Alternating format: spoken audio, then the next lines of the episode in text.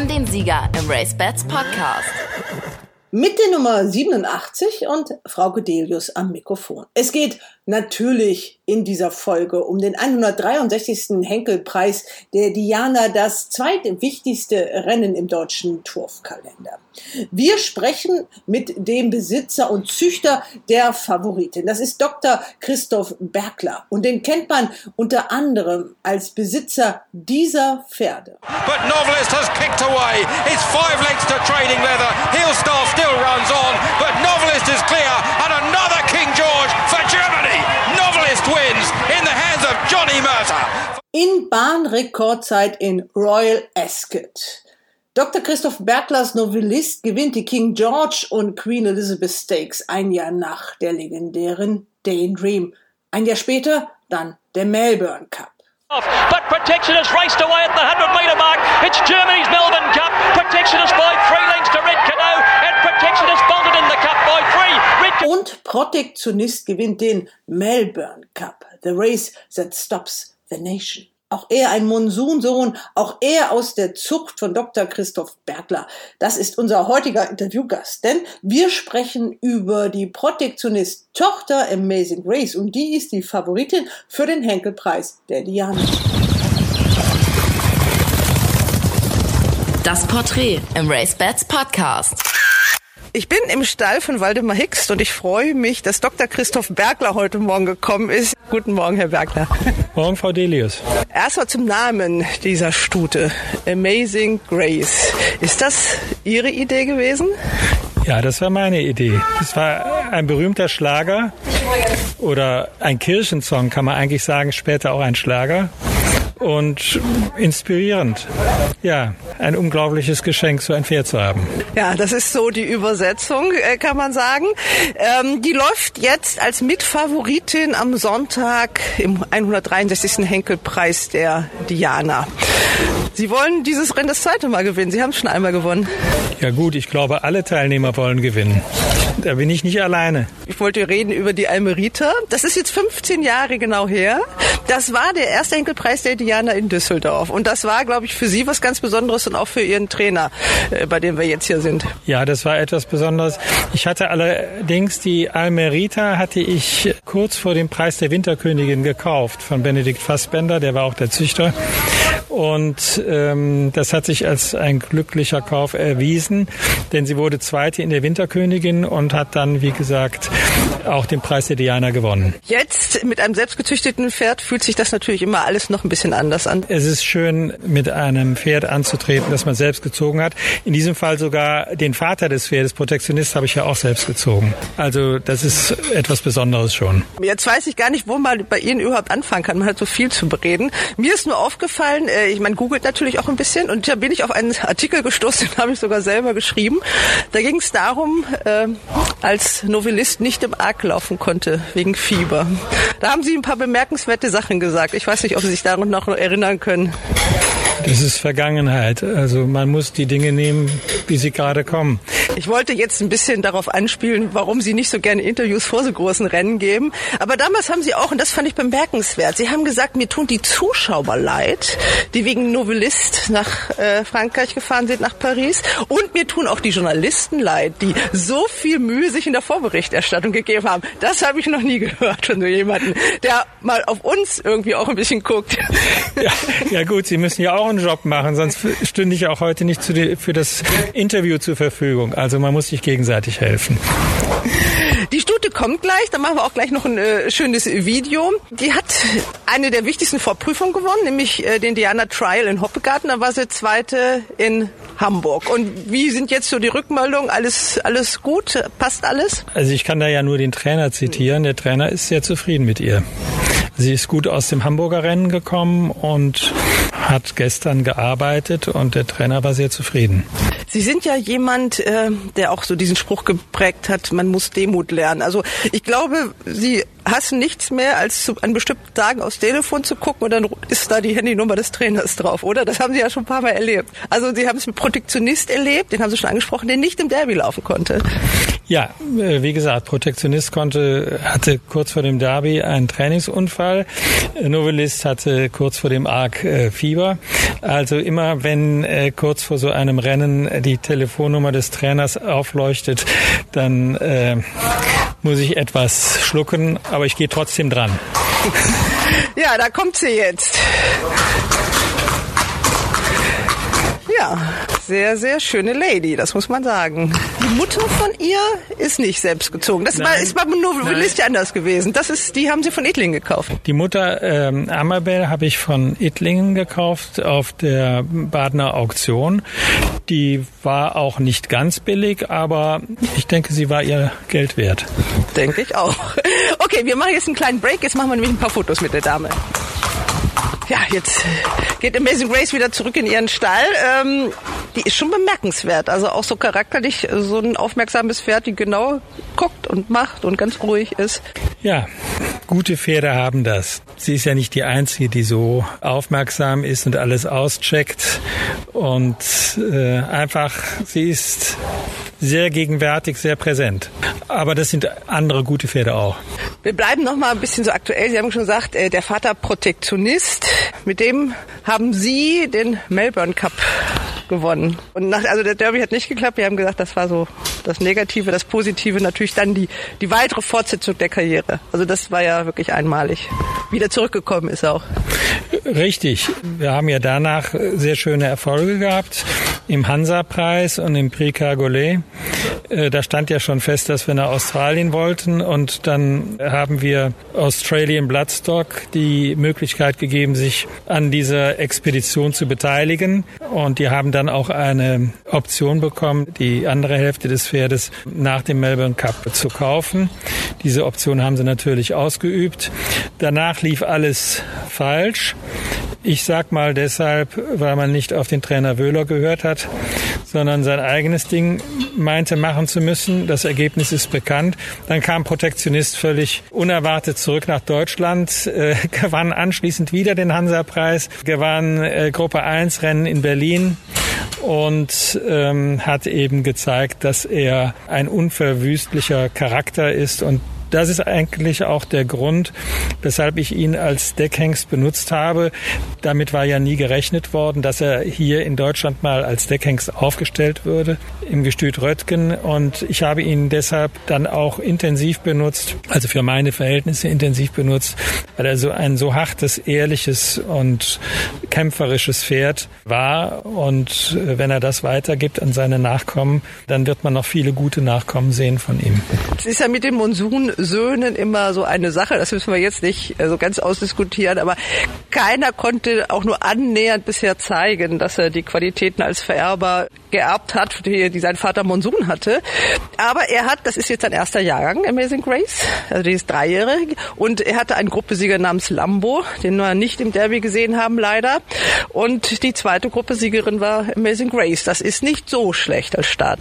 Nein, das ist ein guter Start. Übrigens auch der Isfahan hat sehr gut als Deckhengst äh, debütiert äh, für deutsche Verhältnisse. Die Söhne von Monsun, ja, die stehen so ein bisschen im Zweifel, wobei Manduro eigentlich gar nicht so schlecht war. Natürlich konnte er nie äh, an seinen Vater herankommen, aber es ist die Hengstlinie, die da noch weltweit als einzige dasteht, ohne Nearco beziehungsweise Valaris als Urahn zu haben. Und das ist schon etwas Besonderes. Und diese Hengstlinie Königsstuhl Monsun, die hängt jetzt an diesem einen Hengst Protektionist.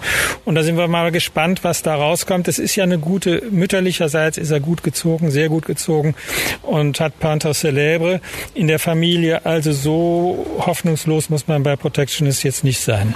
Ja, jetzt äh, haben Sie ja gar kein eigenes Gestüt, wo Sie Ihre, also in Amerika natürlich, da haben Sie ja schon gesagt, da haben Sie die Pferde abgezogen.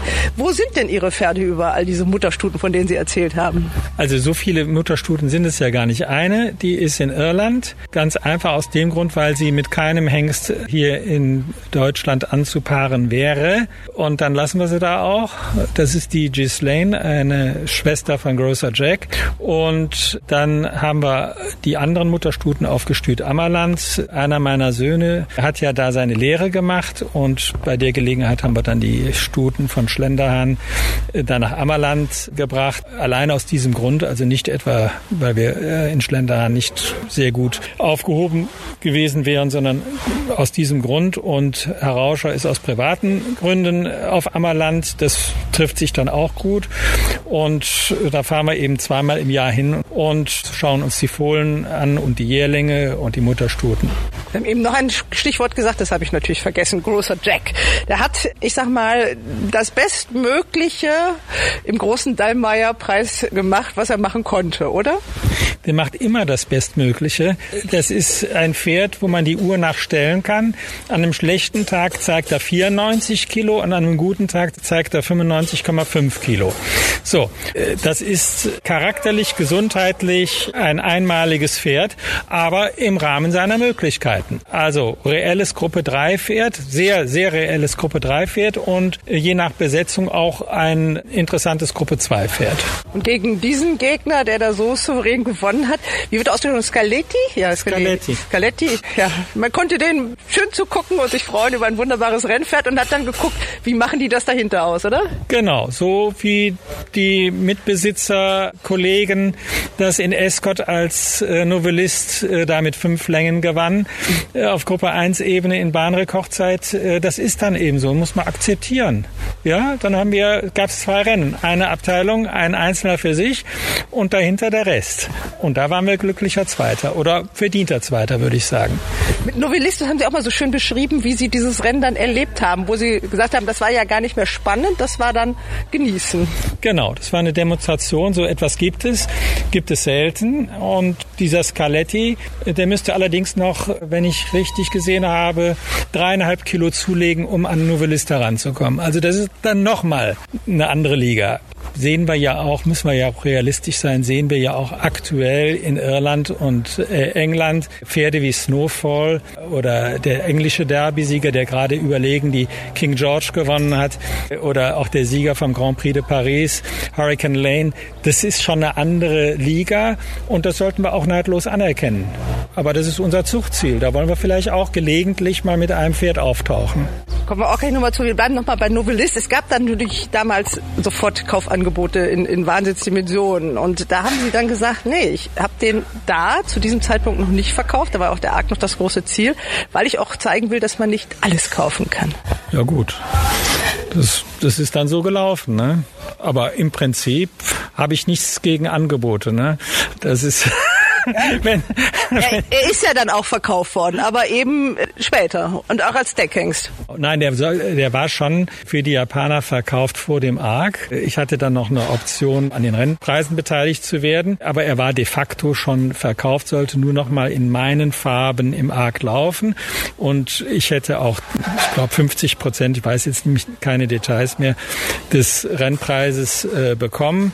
Aber äh, nach den King George äh, wurde der Sack zugemacht und der Novellist äh, war dann eben, sollte nach dem Arc ohnehin nach Japan gehen. Das stand schon fest. Und dass er den Arc ausgelassen hat, das war eben Schicksal und so ist es halt gewesen. Die Deckingskarriere ist nicht ganz so geglückt, wie man sich das vielleicht gewünscht hätte in Japan. Nein, das ist so. Ähm, das haben wir ja oft, dass überragende Rennpferde den Beweis schuldig bleiben, dass sie als Deckhengste reüssieren. Der Novellist äh, hat das nicht erfüllen können. Er hat drei Black-Type-Sieger und einen habe ich gezüchtet. Also das muss man sich mal vorstellen. Ich, ich schicke da eine Talent, also züchterisch talentfreie Stute, äh, das wusste ich natürlich zum damaligen Zeitpunkt nicht, nach Japan, Ponte Tresa. Und die kommt dann eben zurück. Und der Praetorius, der jetzt immerhin Listenrennen gewonnen hat und auch im St. Ledger laufen soll, ja, das ist äh, einer von drei Black-Type-Siegern von Novellist. Wo ist Novellist jetzt? Die Shadai Farm hat ihn abgegeben. Er ist auf einer anderen Farm in, in Japan und geht aber nach wie vor seinem, seinem Beruf als Deckhengst nach. Aber nicht mehr ganz so eifrig. Weiß ich nicht.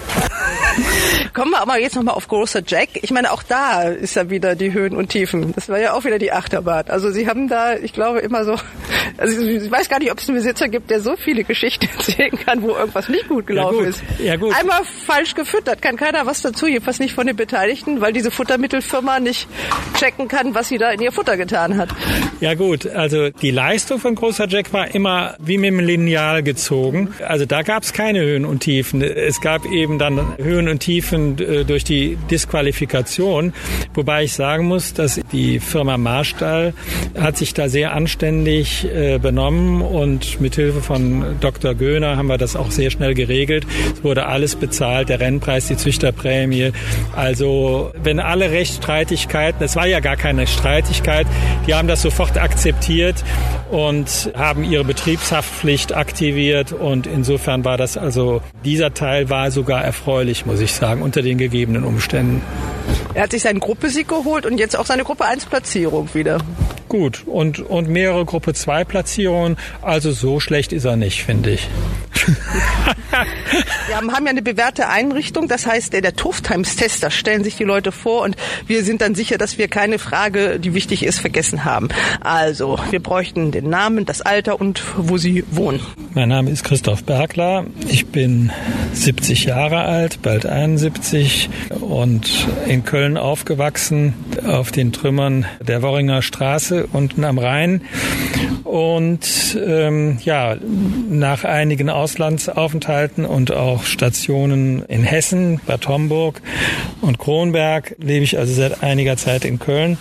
Und seit ich mit meiner Frau Anjuta verheiratet bin, seit dem Jahr 2018 verbringen wir eben einen Teil unserer Zeit auch in Rio de Janeiro, wo Anjuta zu Hause ist. Die Frage ist ja dann auch, was Sie mit dem Rennsport verbindet. Sie sind natürlich Besitzer und Züchter. Ich war mal früher, das ist aber schon sehr lange her, verantwortlich für den Dachverband. Aber jetzt bin ich äh, Besitzer, ja, mittleren Grades kann man sagen, mit elf Pferden im Training und Züchter mittleren Grades oder kleineren Grades mit durchschnittlich fünf Fohlen pro Jahr. Ihre Familie, das heißt, das macht jetzt Ihr Sohn, hat auch ein Gestüt in Amerika. Der betreibt das Stonery Stud in Paris, Kentucky, nahe Lexington gelegen, aber der macht sein eigenes Ding. Am Anfang hatte ich auch noch Selbststuten da, aber jetzt äh, ist das völlig getrennt und äh, das ist auch gut so. Wie fing das überhaupt an? Wie sind Sie zum Pferderennen gekommen? Ähm, ich bin zum Pferderennen äh, Sport gekommen über meinen Großvater, an dessen Hand ich Ende der 50er Jahre mitgeschleppt wurde äh, zu den nordrhein-westfälischen Rennbahnen. Äh, er hatte selbst Rennpferde und dann gab es eine lange Pause und als ich schon mitten im Beruf stand, nahm mich der damalige Präsident des Kölner Rennvereins Fritz Rösch zur Seite und sagte, ich müsste jetzt dringend mal ein Rennpferd haben und dann sind wir auf die Badener Auktion gegangen und ich habe die Stute Narola für 27.000 D-Mark gekauft, äh, ohne Mehrwertsteuer, weil es eine Testamentsauflösung war. Und Narola war dann die Stammmutter dieses Zweiges der N-Familie von Federico Tesio. Und daraus hervorgegangen sind dann eben auch Pferde wie Night Lagoon, die Winterkönigin oder eben auch Novellist. Also sie ist die Urgroßmutter von Novellist. Über den haben wir ja schon einiges gehört und reden dann vielleicht auch noch ein bisschen weiter über den. Und dann folgt jetzt die Frage, äh, welches ist denn von diesen Pferden? Sie haben ja noch nicht mal alle Ihre guten Pferde genannt. Sie haben ja nur die mit, mit N anfangen genannt. Welches ist denn das Lieblingspferd? Es gibt kein Lieblingspferd. Ähm, da würde ich ja allen anderen oder vielen anderen Unrecht tun. Es gibt wirklich kein Lieblingspferd. Das Pferd, was mich am meisten beeindruckt hat von äh, seinem ganzen Charakter und von seinem ganzen Werdegang und weil er immer wieder nach Problemen zurückgekommen ist, das war schon Protektionist. Der Melbourne Cup-Sieger. Sie haben so viele Dinge erlebt. Sie sind mit Ihren Pferden äh, durch die Welt gereist. Was mögen Sie denn am Rennsport so ganz allgemein? Also ich interessiere mich für den Rennsport, aber für mich wären Galopprennen per se nur das halbe Bild. Für mich ist wichtig die Zucht, die davor steht, die Kreativität, die man als Züchter da entfalten kann, das Management und dann eben äh, das junge Pferd begleiten bis zu seinem ersten Start. Und wenn es dann weitergeht und sogar in bessere Prüfungen, dann ist das schon ein in sich geschlossenes System, was einen auch sehr zufrieden machen kann. Das tollste Erlebnis im Rennsport, das Sie hatten? Ja gut, das war schon der, äh, der Melbourne Cup. Doch natürlich auch äh, der Bahnrekord von Novelist in Escott in den King George und Queen Elizabeth Stakes. Also das waren schon die, die Höhepunkte. Aber es gab viele andere äh, sehr schöne Rennen. Manchmal habe ich mich auch sehr über einen zweiten oder dritten Platz gefreut. Novellist-Rekord, besteht der noch? Ich glaube ja, ne? Hat noch Bestand. Also ich gehe jede Wette ein, dass der mindestens noch 20 Jahre besteht, denn er hatte den alten Rekord, der aus dem Jahr, ich glaube, irgendwie den 70er Jahren des 20. Jahrhunderts stammte, hat er um zwei Sekunden auf schneller Bahn unterboten und das ist eine gewaltig lange Zeit, zwei Sekunden. Da muss erst mal einer nochmal rankommen. Welches Rennen würden Sie gerne gewinnen? Unbedingt noch mal was fehlt. Da fehlen so viele. Also ich habe da keine. Ich habe eigentlich nur den Wunsch, dass die Pferde, die ich habe, dass deren Leistungspotenzial optimal ausgeschöpft wird. Und da gehört ja ein ganzes Team dazu. Der Trainer, der Manager, der Herr Rauscher und der Besitzer darf keine Dummheiten machen und dazwischen funken und darf das dafür auch finanzieren. Das ist selbstverständlich. Also ich habe keine speziellen Wünsche, sondern nur, dass wir das Beste aus den Karten, die wir haben, machen und dass wir diese Karten dann auch so gut spielen, wie wir können. Ein paar Rennen würden ja noch fehlen. Ich sag mal, Novellist, der hätte das Derby auch gewinnen können sollen, ist dann Zweiter geworden. Das ist ja noch so ein bisschen noch ein Ziel, oder? Ja gut, aber äh, er hat es äh, nicht gewonnen, weil an diesem Tag er seine Bestleistung nicht zur Hand hatte. Er hatte danach auch leichte Temperaturen und äh, Pastorius war ja auch kein schlechter Derbysieger, wie wir alle wissen. Hat ja anschließend international Gruppe 1 gewonnen. Also es war ein sehr gut besetztes Derby, wahrscheinlich das bestbesetzte Derby, was wir in diesem Jahrhundert gesehen haben. Denn auch der dritte, ich glaube Empoli hieß er, äh, also ein Ebbesloher Pferd auf jeden Fall. Der hat ja auch Gruppe 1 gewonnen. Ich glaube, der hat den Preis von Europa anschließend gewonnen. Also es war schon sehr, sehr gut besetztes Derby. Pastorius war, glaube ich, der einzige internationale Gruppe 1-Sieger dann anschließend, der Derby-Sieger war. Das hat danach keiner mehr geschafft, auf jeden Fall nach ihm, der international Gruppe 1 gewonnen hat. Kommen wir zum Wetten. Wetten Sie?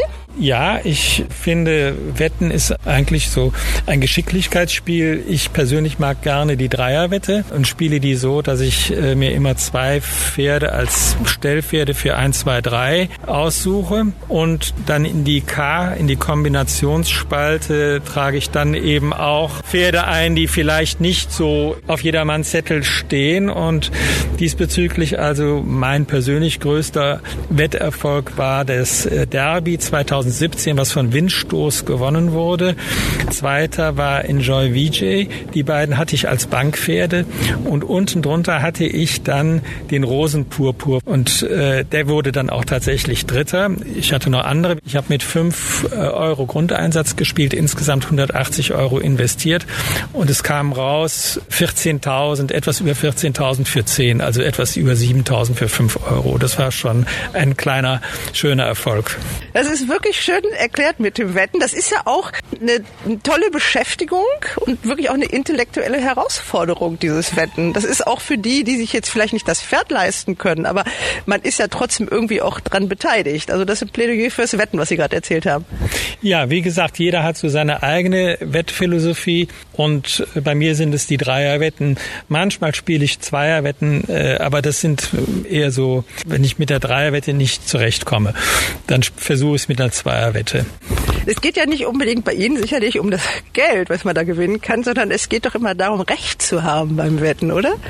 Nee, in diesem Fall, also wir sind ja mit dabei äh, bei dieser Wetten das Veranstaltung, die ja den Rennsport unterstützen soll und äh, da geht es einfach nur darum, dass ich äh, mein äh, Ja-Wort, was ich äh, dem Herrn Baumgarten gegeben habe, als er mich gefragt hat, dass ich das erfülle und deshalb spiele ich eben sonntags brav mit, auch wenn ich manchmal wirklich nicht weiß, was ich tun soll.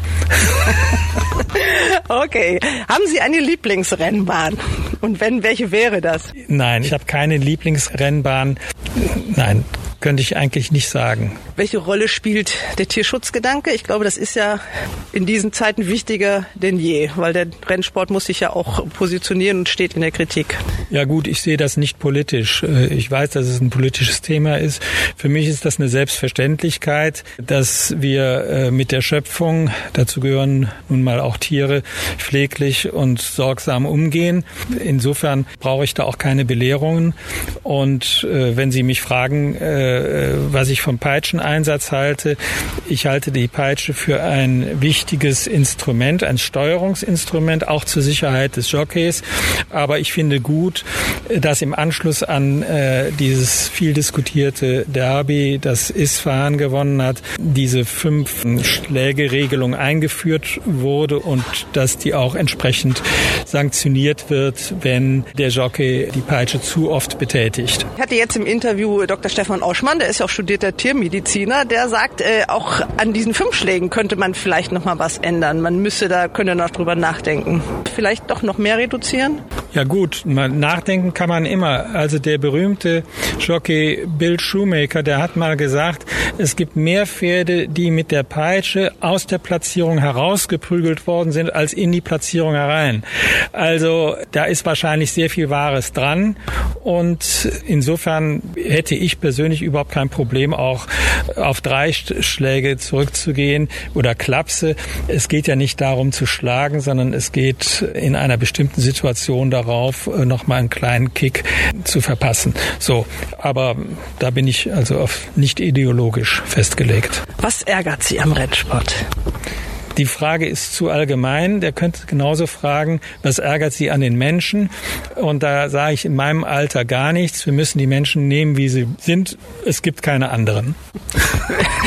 hat, hat das nicht Adenauer, Adenauer gesagt? Hat gesagt. Das hat Adenauer, Adenauer hat das gesagt und das war jetzt eine Anleihe bei Adenauer, ja. Dann äh, die Frage, was würden Sie ändern, wenn Sie die Option hätten? Ja gut, ist ja bekannt, dass ich die Züchterprämie für dysfunktional halte. Ich fände es gut bei der Finanznot der Rennvereine, wenn das Geld, was äh, da in die Züchterprämie geht, wenn das in die Rennpreise gehen würde, da hätten alle mehr von. Am Ende muss die BBAG als Auktionsgesellschaft ja auch die Pferde verkaufen an Besitzer und Besitzer kaufen Pferde nur, wenn sie auch damit Rennen gewinnen können und wenn sie einigermaßen vernünftige Rennpreise an den Rennen angeben geschrieben sind. Und wenn man das nicht hat, dann wird es schwer. An diesem Thema haben Sie sich schon vor 20 Jahren vergeblich abgearbeitet, ne? Ich arbeite mich ja auch nicht ab und wenn Sie mich nicht gefragt hätten, hätte ich das jetzt auch nicht gesagt. Ja, also Sie sind damals als Geschäftsführer ja von sich aus zurückgetreten. Also wenn jemand, äh, das ist schon ein Amt, nach Ihnen kam ein gewisser Herr Maimann. Ich möchte gar nicht beurteilen, was danach besser geworden ist. Aber ähm, wenn Sie das wirklich jetzt sehen, was die letzten 20 Jahre passiert ist, ähm, wie, wie sieht man das so? Ich finde es erstaunlich, dass der Rennsport heute noch so existiert, wie er existiert. Ich erinnere mich daran, dass es damals eine große Diskussion um die Live-Bilder gab und die waren von grausamer Qualität. Und es hieß damals, ja, bessere Qualität, das ist nicht bezahlbar. Und heute, wenn wir da sonntags die Übertragungen sehen, äh, die haben wirklich eine erstklassige Qualität, also großen Respekt. Wie sehe denn eine Werbebotschaft pro Galopprennsport aus, wenn Sie jetzt Werbung machen sollten bei Leuten, die eigentlich gar keine Ahnung haben, was das ist? Das ist ein so weites Feld. Ich fühle mich da nicht in der Lage, Ihnen das in ein paar wenigen Sätzen zu sagen. Ich denke, dass der äh, Rennsport ist ja nun eine der wenigen Sportarten, vielleicht die einzige, wo man auch Geld zurückbekommen kann. Und in meinem Fall kann ich nur sagen, ich habe 1990 angefangen und äh, jetzt sind wir 30 Jahre später. Aber ich kann Ihnen sagen, natürlich habe ich unterm Strich draufgezahlt, aber ich habe auch durch äh, Verkäufe von Pferden und durch Rennpreise doch sehr viel zurückbekommen. Und so gesehen war dieses Engagement im Rennsport und in der Zucht also da ist sich ein Boot zu halten oder teure Reisen zu unternehmen, äh, das kann wesentlich kostspieliger sein. Also insofern, es ist faszinierend, dass man mit diesem Sport auch Geld machen kann, auch wenn man Amateur ist. Und ich betrachte mich selbst als Amateur.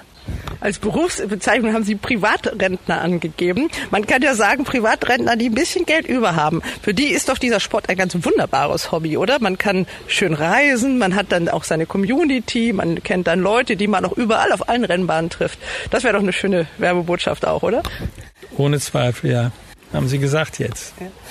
Unterschreibe ich, ja. Womit beschäftigen Sie sich denn, wenn Sie sich nicht mit den Pferden beschäftigen und dem Galopprennsport?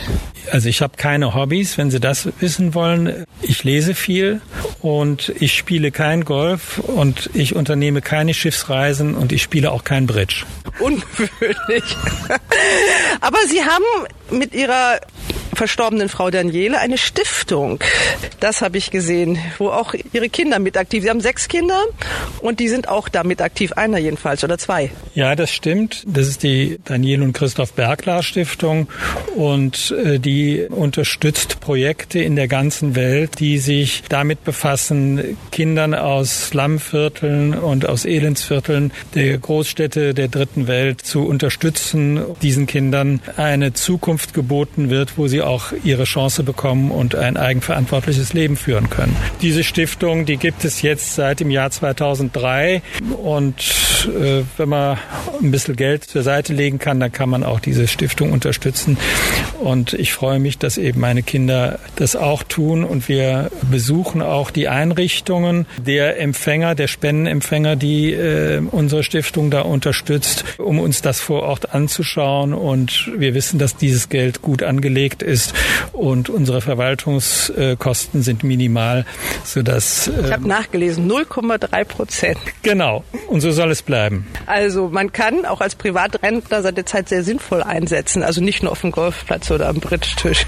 Die letzte Frage, die haben Sie eigentlich ja schon beantwortet. Sind Sie abergläubisch? Nur ein bisschen und nur vorsichtshalber. Ja, soweit der Turf Times Test. Besten Dank dafür, Herr Bergner. Kommen wir nochmal zur Gegenwart. Wir haben ja den Henkelpreis der Diana vor Augen. Trainer von Amazing Grace ist Waldemar Hicks. Der hat auch Almerita schon 2006 trainiert.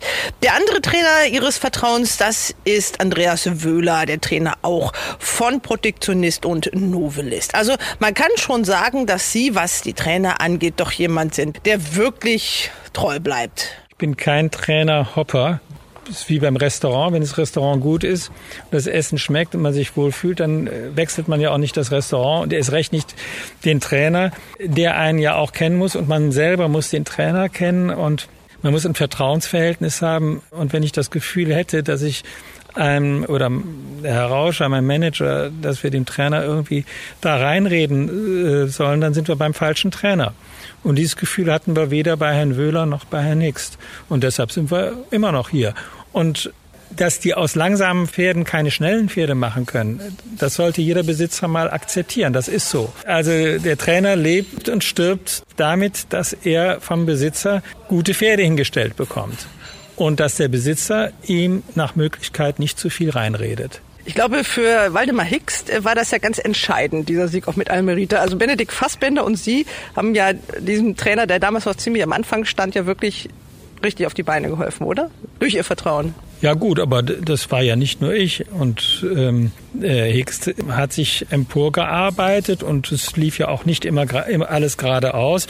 Das wird er Ihnen viel besser sagen können. Dieses Jahr hat er ein sehr gutes Jahr und zwei Jahre vorher sah es gar nicht so gut aus. Also äh, das wechselt auch. Ich erinnere mich, als ich anfing 1990, da war der Peter Lautner äh, in aller Munde und äh, alle sagten, das ist der, der, der große Startrainer.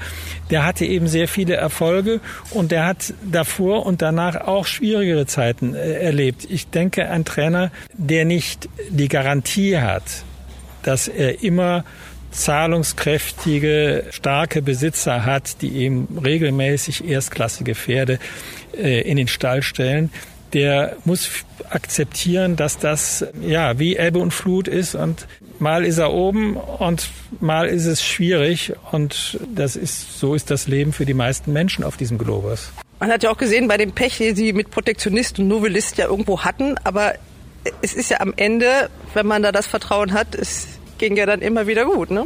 So ist es. Ja. Also ohne Vertrauen geht es nicht. Das ist die Führungsphilosophie, zu der muss jeder selbst kommen. Meine Führungsphilosophie ist, äh, wenn ich Vertrauen habe, dann gebe ich das auch.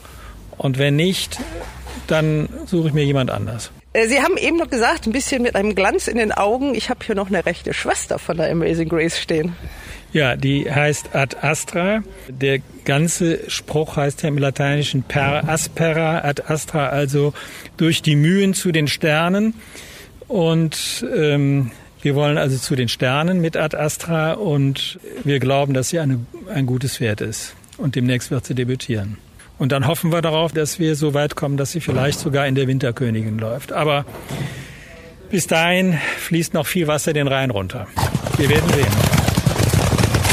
Die Wetttipps im RaceBets Podcast. So, wir kommen zu den Wetttipps und da steht natürlich im Mittelpunkt der 163. Henkelpreis der Diana. Wir haben ja schon einiges gehört von Dr. Christoph Bergler. Aber erstmal begrüße ich natürlich unsere Experten und das ist David Connolly-Smith in München. Hallo David. Ja, hallo, grüß Gott aus München.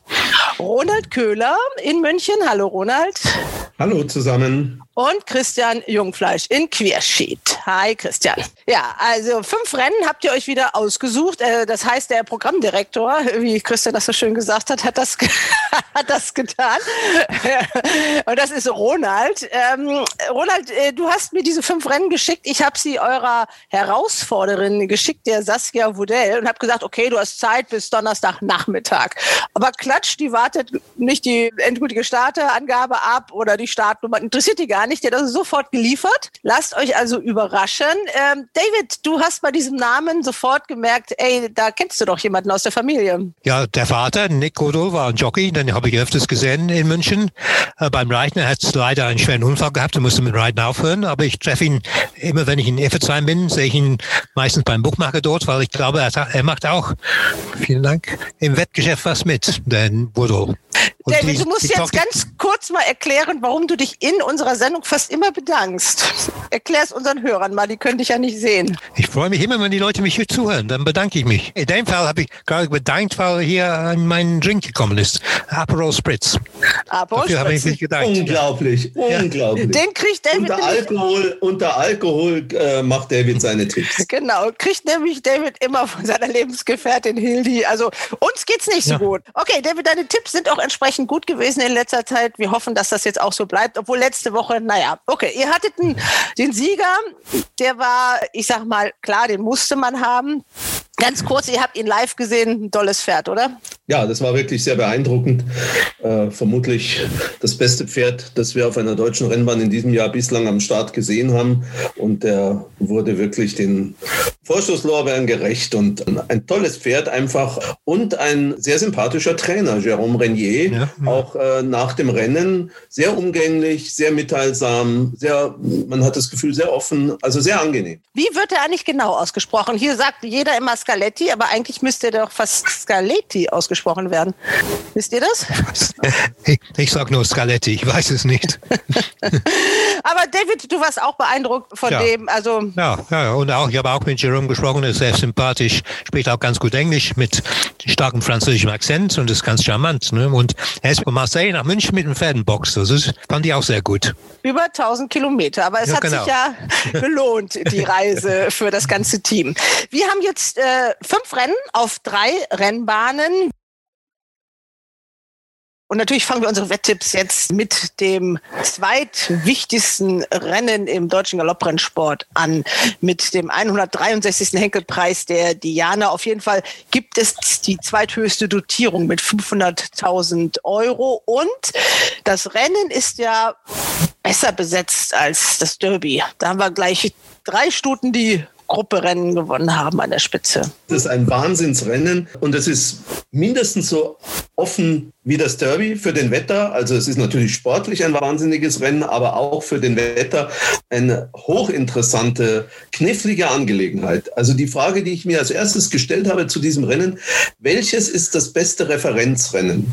Die Mehl-Mühlens Trophy in Hamburg, Gruppe 3 mit Amazing Grace, Walkaway, Theodora und Isfahani auf den Plätzen 2 bis 5 oder das Düsseldorfer Diana Trail, das Listenrennen mit Palmas von Normfliegerin und India. Ja, ich weiß es nicht. Was meint ihr? Gefühlsmäßig würde ich eigentlich sagen, das Hamburger Rennen ist sportlich vielleicht ein bisschen höher stehend gewesen, aber die Bahneignung, das ist natürlich gerade in Düsseldorf auch nicht zu unterschätzen. Genau, ich finde auch, dass Bahnerfahrung in Düsseldorf doppelt zählt und vor allem, äh, Ronny, du wirst wahrscheinlich mit mir einverstanden, vielleicht äh, Christian nicht. Ich finde, in Düsseldorf sind die Startnummer äußerst wichtig. Also hohe Startnummer in Düsseldorf ist fast tödlich für mich. Rendamor, das Höchstgewicht hat 14 und Nummer zwei Amazing Grace hat 15 und für mich sind beide Pferde deshalb zu streichen. Und das Gleiche gilt leider für meine erste Mummo Walkaway, die, die so leicht gewonnen hat das letzte Mal.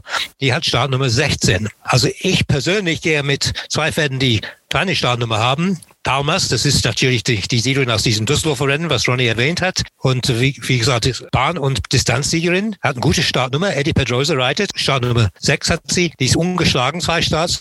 Natürlich, dieses Rennen ist viel, viel schwieriger, aber trotzdem, sie hat einen sehr guten Eindruck gemacht. Der letzte Sieg von ihr sah äußerst versprechend aus. Also Palmas ist mein erster Mumm und mein zweiter Mumm ist Alaska Sonne von Markus Trupp, vielleicht die zweite Starterin von ihm mit Andy Helfenbein im Sattel. Ich würde mich sehr freuen, wenn Helfenbein gewinnt, als einer der ältesten deutschen Jockeys. Alaska Sonne ist ein Frontrunner, die hat Start Nummer zwei und äh, das ist natürlich ein Riesenvorteil. Sie geht vorne mit Sicherheit und wer sie schlagen kann, äh, die wird gewinnen. Ich denke mal, Christian, als absoluter Anti-Stadtbox-Vertreter, du hm. solltest da jetzt direkt drauf antworten. Genau, du hast ja schon gesagt, wie ich das sehe, weil ich habe immer so ein bisschen Bedenken, wenn man die inneren Startboxen, die sind auch sehr schnell im Getümmel, weil dann die Pferde von außen plötzlich schneller starten und vorne dran sind. Und vor allen Dingen man muss immer überlegen, sind die Pferde gleichwertig, dann ist vielleicht eine Startbox entscheidend. Aber wenn eins von den anderen Pferden drei, vier Kilo besser ist als das andere, sehe ich das ein bisschen anders. Ihr habt gerade eben von den Quervergleichen mit diesen Rennen gesprochen und ihr habt dieses Rennen von der Alaska-Sonne so ein bisschen außen vor gelassen. Ich habe mal nachgeschaut, Alaska-Sonne hat in Mülheim sehr, sehr leicht gewonnen und da liefen auch Pferde mit, die, die bei Palmas in dem Rennen drin waren. Da lief Nobel Vita mit, die in Bad Harzburg nicht gerade großartig überzeugt hat und auch Kolossal, die liefen auch in dem Rennen von Palmas mit. So, wenn ich dann allein die Quoten sehe, Palmas 6,0, Alaska Sonne 16,0, kann ich nur Alaska Sonne wetten. Ich habe mir extra das Rennen von Palmas nochmal angeschaut. Mir hat es ihr da in meinen Augen auch ein bisschen leicht gemacht. Sie war so erste, zweite Stelle, wurde von keinem Pferd so richtig angegriffen, als sie nach vorne gegangen ist. Und die damalige zweite Normfliegerin kam sehr spät in Schwung und hat auch noch mächtig Boden gut gemacht. Und ich habe so ein bisschen diese Normfliegerin im Auge. Die 100 Meter weitere Distanz werden ihr entgegenkommen. Also deswegen gehe ich so ein bisschen mit ihr. Und noch Amazing Grace möchte ich wegen der Startbox hier nicht abschreiben, weil in Hoppegarten ist es schön schön gelaufen. In Hamburg ist er gut gelaufen. Das war ein Immerhin-Grupperennen. Von daher, über Isfahani hat jetzt noch kein Mensch gesprochen. Ich war ja von ihren Formen auch nie überzeugt, aber irgendwie der Stall hält immer noch an ihr fest. Und auch Herr Oschmann ist ja sehr überzeugt von diesem Pferd.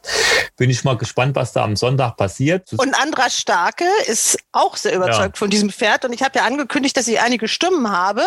Und äh, da wollen wir doch jetzt mal die Stimme einspielen von dem Besitzer von Dr. Stefan Oschmann. Ja, wir werden, wir werden wahrscheinlich, wenn alles, wenn alles gut läuft, zwei Diana-Starterinnen haben.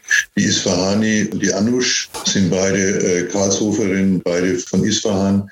Isfahani ist übrigens ein korrekter persischer Name, das heißt ungefähr das Mädchen aus Isfahan. Der, der Henk Rebe war sehr, wie soll ich sagen, sehr positiv in den Medien zu Isfahani, gar nicht so seine Art. Er hat gesagt, das beste Pferd, das er jemals trainiert habe. Und wir hatten natürlich für Hamburg andere Erwartungen. Henk und Anders Starke haben auch ein bisschen was dazu gesagt. Sie glauben, dass man die Form, äh, dass man die Form streichen kann. Wie sagt der bayerische Philosoph? Schauen wir mal, dann sehen wir schon. Okay, jetzt haben wir was zu Isfahani gehört. Christian, ich hatte dich unterbrochen. Ein Pferd hattest du noch. Ich wollte noch ein Pferd zu sehr hoher Quote ins Gespräch bringen.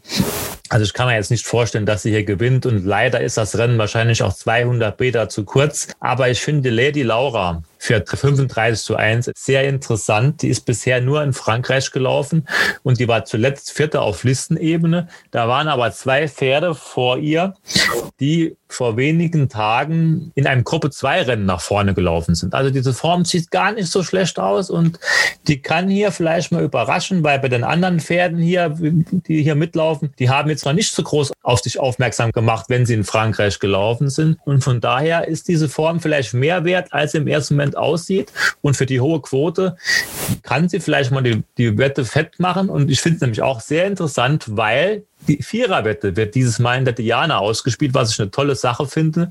16 Pferde, Viererwette mit Garantieauszahlen 25.000. Das ist auch mal eine gute Sache. Gibt's vier Platzquoten und da finde ich diese Lady Laura, in meinen Augen ist da was möglich. Hm, Ronald, jetzt aber dich noch gar nicht weiter dazu gehört zu diesem Rennen. Ja. Schwierig. Also von den Pferden, die ihr jetzt ins Spiel gebracht habt für den Sieg, deswegen, ich finde das mit Lady Laura, was der Christian gesagt hat, sehr interessant und für eine Siegplatzwette durchaus überlegenswert. Ob sie jetzt tatsächlich Diana-Siegerin wird, weiß ich nicht. Aber ich würde die Normfliegerin nennen wollen und auch Isfahani, obwohl die Hamburger Form, man kann nicht erkennen, warum Isfahani jetzt dann vor Amazing Grace sein soll eigentlich. Es ist ein wahnsinnig offenes Rennen. Also von den Pferden, die ihr genannt habt, würde ich tatsächlich Normfliegerin nehmen wollen, weil die kam wirklich gut an und was der David auch gesagt hat, diese 100 Meter weiter, die werden gut sein. Mosabayev wird keinen Fehler machen. Aber es stimmt schon, wir, wir lassen jetzt Amazing Grace äh, aufgrund der Startbox fast so ein bisschen außen vor. Also der Theo Bachelot wird natürlich auch sich was vornehmen in diesem Rennen. Also der war jetzt nicht besonders glücklich geschlagen in Hamburg mit Amazing Grace. Er hat sich geärgert, äh, als er geschlagen war mit Alter Adler im Derby. Also vielleicht gibt es tatsächlich auch die Bachelot-Revanche sozusagen an unseren einheimischen Jockeys. Jetzt müsst ihr euch aber entscheiden, Jungs. Wer nimmt da? Christian entscheidet es. Ja. Ich muss entscheiden. Okay. Dann möchte ich euch mal ein bisschen beipflichten, aber dann seid ihr daher schuld. dann nehme ich wegen der Startbox die Normfliegerin. ah ja, wobei so weit stehen die auch nicht die, die, die, die Normfliegerin steht auf 12 und Amazing ja. Grace auf 15. Ja, das ist ja, ah, ja gut. Ja, dann wir können auch, also dann. Nein, aber es ist ja okay. Nehmen, also. nehmen wir halt die Normfliegerin. Ja, gut. Ich habe meine Wetten getätigt und setze darauf, dass die Siegerin mit A anfängt. Ich habe zwei Wetten gemacht. Also ist, glaube ich, ziemlich klar. Ne? Also Amazing Grace, die habe ich gesehen. Ein beeindruckendes Pferd, kann ich nur sagen. Also da hättest du eine Kindergartengruppe durchlaufen lassen können. Also sehr cool vom Fleck mal her.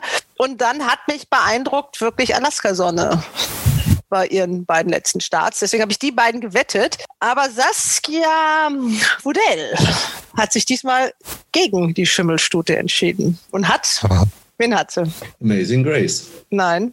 Jetzt kommt das schwierigste Rennen an diesem Rennwochenende und zwar der Preis der Diana. Gruppe 1 Rennen über 2200 Meter mit einer Gesamtdotierung von 500.000 Euro. Die Entscheidung ist mir nicht leicht gefallen. Es gab drei Pferde in der engeren Auswahl. Normfliegerin, Palmas und Amazing Grace. Oder gibt es den Doppelschlag von Darius Racing mit Isfahan Giovanni gewinnt Darius Racing das deutsche Derby und die Diana. Die Entscheidung ist mir nicht leicht gefallen, aber am Ende habe ich mich für Normfliegerin entschieden. Sie war Palmas nur mit einer Nasenspitze unterlegen bei ihrem letzten Zusammentreffen und jetzt ist die Distanz äh, 100 Meter weiter und deswegen ja, habe ich mich am Ende für Normfliegerin entschieden. Es soll ja viel regnen und ja, Adlerflug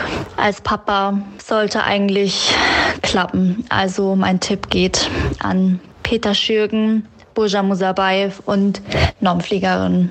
Also eine ziemlich eindeutige Entscheidung für Gestüt Wittikins Hofs Normpflegerin. Trainiert von Peter Schürgen im Sattelsitzer-Champion Baujan Musabayev.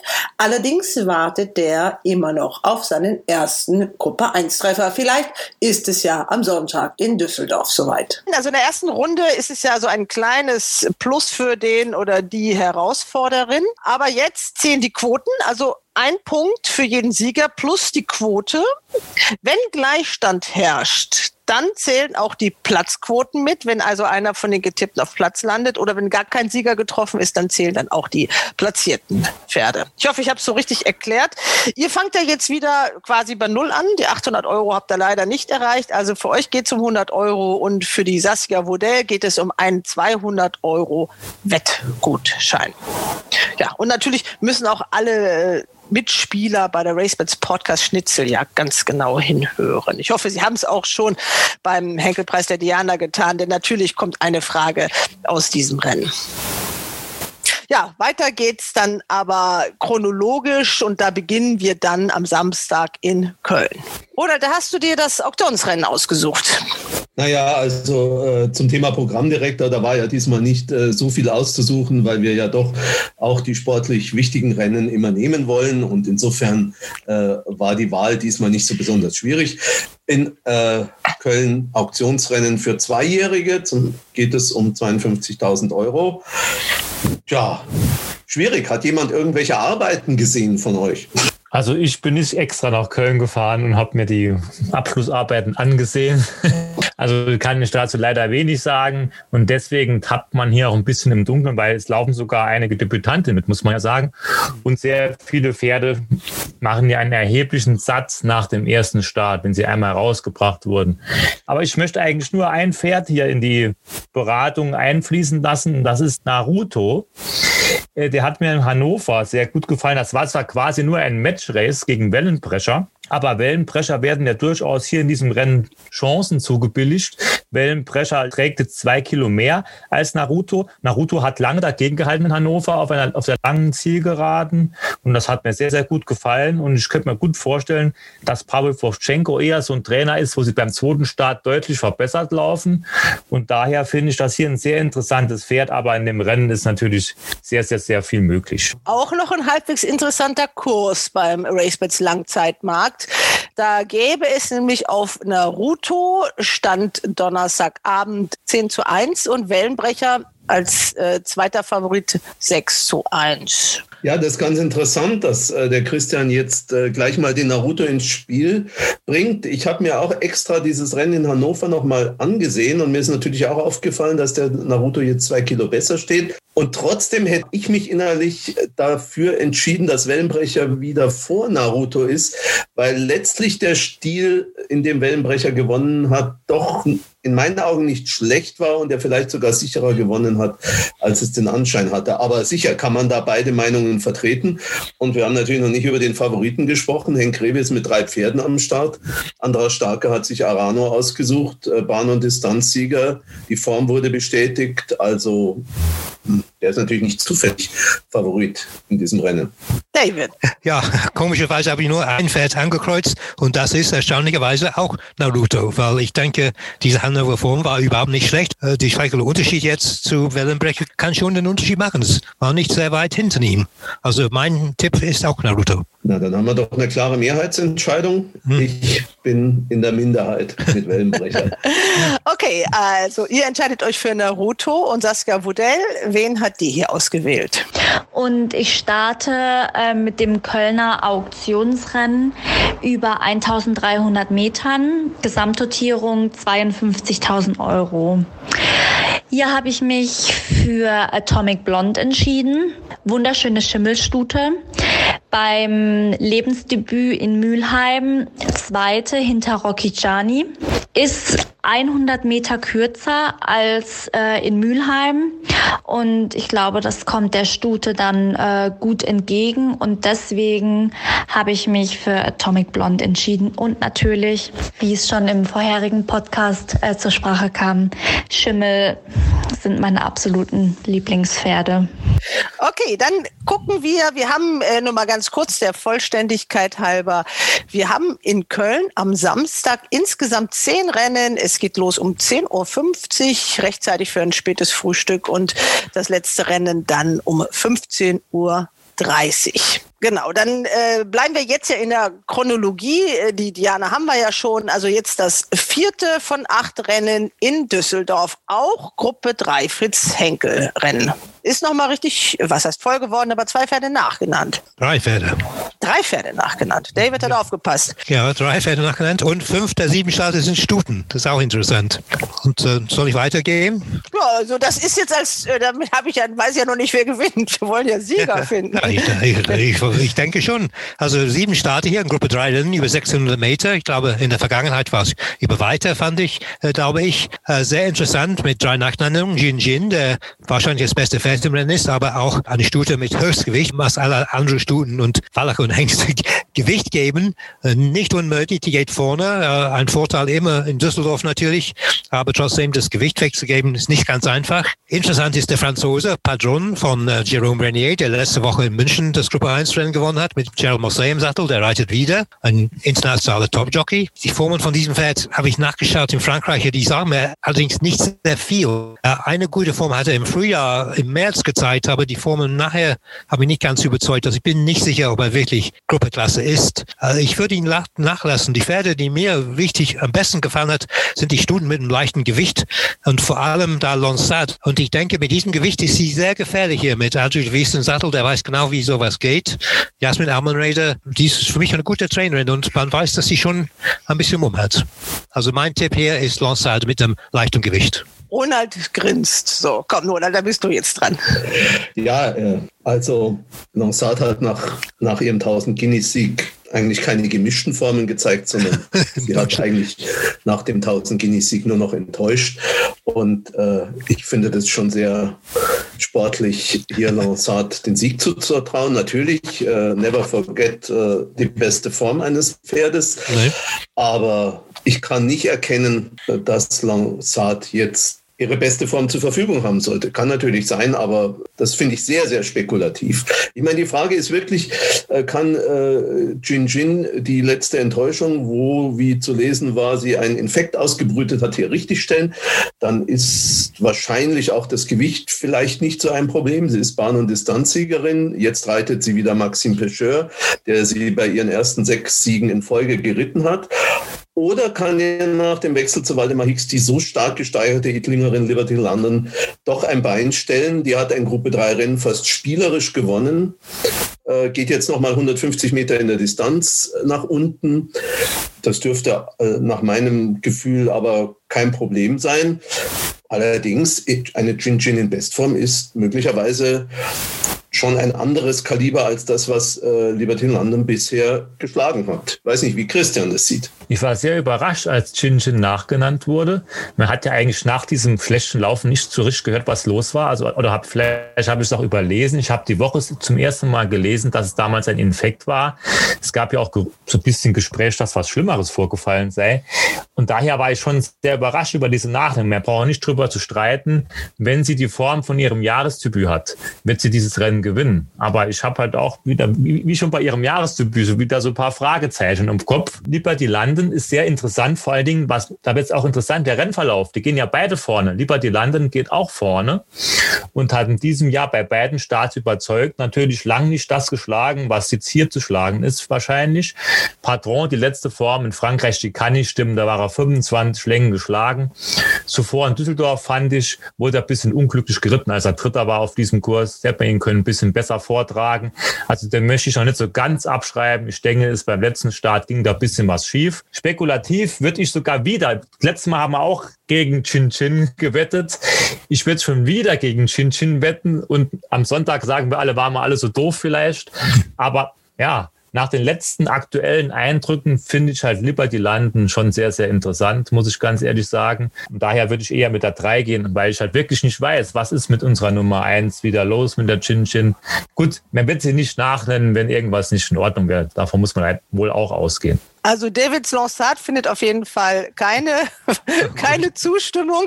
Äh, jetzt ja, Gin Gin oder Liberty London, was nehmen wir? Nehmen wir. Gut, ich kann auch dazu sagen, dass Liberty London letzte Woche, was ihr vielleicht nicht wisst, Liberty London sehr lange im Gespräch war als Nachnennung für München, ne, für das Gruppe 1 Rennen. Und wenn Sie diese Meinung von ihr haben, dann muss sie auch in diesen Gruppe 3 Rennen eine gute Chance haben. Also ich würde eher dann Liberty London nehmen. Okay, nehmen wir Liberty London? Ja. ja. Tja, da kann ich nur sagen, da habt ihr mal oder seid ihr mal einer Meinung mit der Saskia. Ja. Das nächste Rennen, Fritz Henkel Rennen, Gruppe 3, über 1600 Meter. Wirklich sehr, sehr, sehr schweres Rennen. Zwei nachgenannte Stuten, Gin Gin und Marshmallow. Also ich musste mich zwischen zwei Stuten entscheiden und zwar Liberty London und Lansard. Am Ende habe ich mich für äh, Liberty London äh, entschieden. Sie hat spielend leicht in Dortmund gewonnen und äh, kennt nur gute Gegner. Die Quote, ja, sie wird mit Jin Jin, glaube ich, ja, zweite Favoritin sein. Aber ja, Liberty London äh, ist mein Tipp für das Fritz-Henkel-Rennen. Okay, gut, dann geht's weiter in Düsseldorf mit dem Auktionsrennen. Das Grafenberger Baby AG Auktionsrennen, Rennen Nummer 7. Also ich persönlich finde diese Auktionsrennen äußerst schwierig. Vor allem es gibt riesige Gewichtsunterschiede.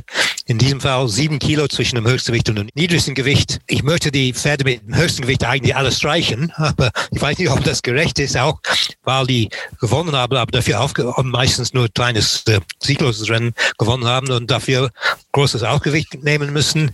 Ich gehe mit den Pferden mit einem leichten Gewicht. Ja, mein erstes muss ich leider wieder mit Jasmin Abmanrede geben. Das ist Flamingo Hollow, wo man immer eine Meinung hatte. Bis jetzt hat er das nicht gezeigt, aber er ist sehr gut gezogen. Ich weiß nicht, welche Startnummer er hat, aber ich glaube, dass der Flamingo Hollow für mich das Pferd des Rennens ist. Ja, wir sind sprachlos, gell? Ja, ja, ich wundere mich, komm gar nicht. Wer könnte meinen, du, du hast einen Exklusivvertrag mit Jasmin Almräder. Ja, ich habe mit dir nicht ja. gesprochen.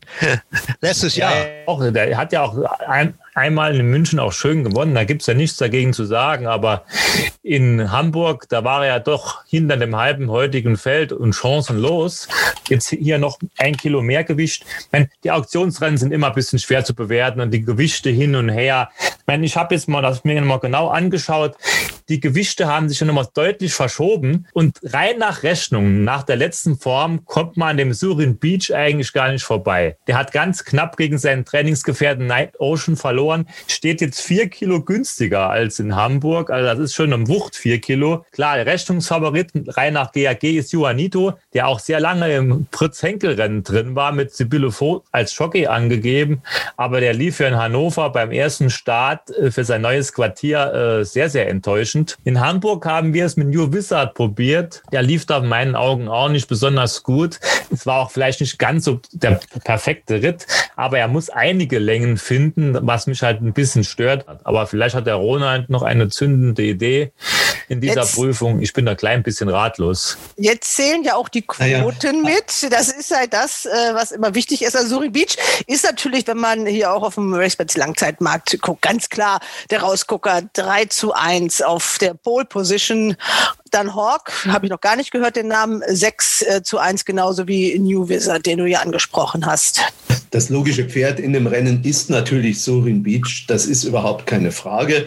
Ich persönlich wette in den Auktionsrennen ungern die Favoriten. Allerdings haben wir ja in dem Auktionsrennen in Köln uns jetzt schon für Außenseiter entschieden. Also von daher hätte ich nichts dagegen, Surin Beach zu nehmen. Ich habe mir in der Tat auch Hawk angeschaut. Äh, auch wenn er jetzt äh, nicht besser steht gegen äh, Surin Beach und gegen Night Ocean, wenn ich das richtig äh, angeschaut habe. Das war schon beeindruckend, wie der Hengst da vom letzten Platz noch in Schwung kam. Die Nedorostek-Form zieht auch ein bisschen an. Also das wäre für mich schon ein Gegner, ob jetzt nun Düsseldorf ausgerechnet zu seiner Lieblingsbahn wird, weiß ich nicht. Weiß auch nicht, ob man den unbedingt von ganz hinten reiten muss. Dartbox wäre okay mit fünf, da könnte auch im Mittelfeld irgendwo mitgehen. Also wenn man eine, eine Alternative sucht zu Surin Beach, würde ich zu Hawk tendieren aber können natürlich auch Surin Beach nehmen. Ja, jetzt habe ich äh, drei Männer hier sitzen und drei Meinungen. Das finde ich jetzt super. Ihr müsst euch irgendwie einigen. Na, da haben wir doch ein ganz gutes System. Wenn wir drei uneins sind, entscheidest ja, du. Genau. ich sage mal das Zünglein an der Waage, oder wie heißt, wie heißt es? Ja, genau okay. Dann würde ich jetzt, äh, wie gesagt, ich kann zu diesem Rennen so gar nichts sagen, aber ähm, Joanito haben wir wirklich viel drüber gesprochen. Ich kenne ja den Tipp der äh, eurer Herausforderin und deswegen finde ich den Tipp Surin Beach in diesem Fall den Favoriten nicht so schlecht. Nehmen wir Surin Beach, kommt, da könnt ihr damit leben? Jawohl. Ja, okay. Okay.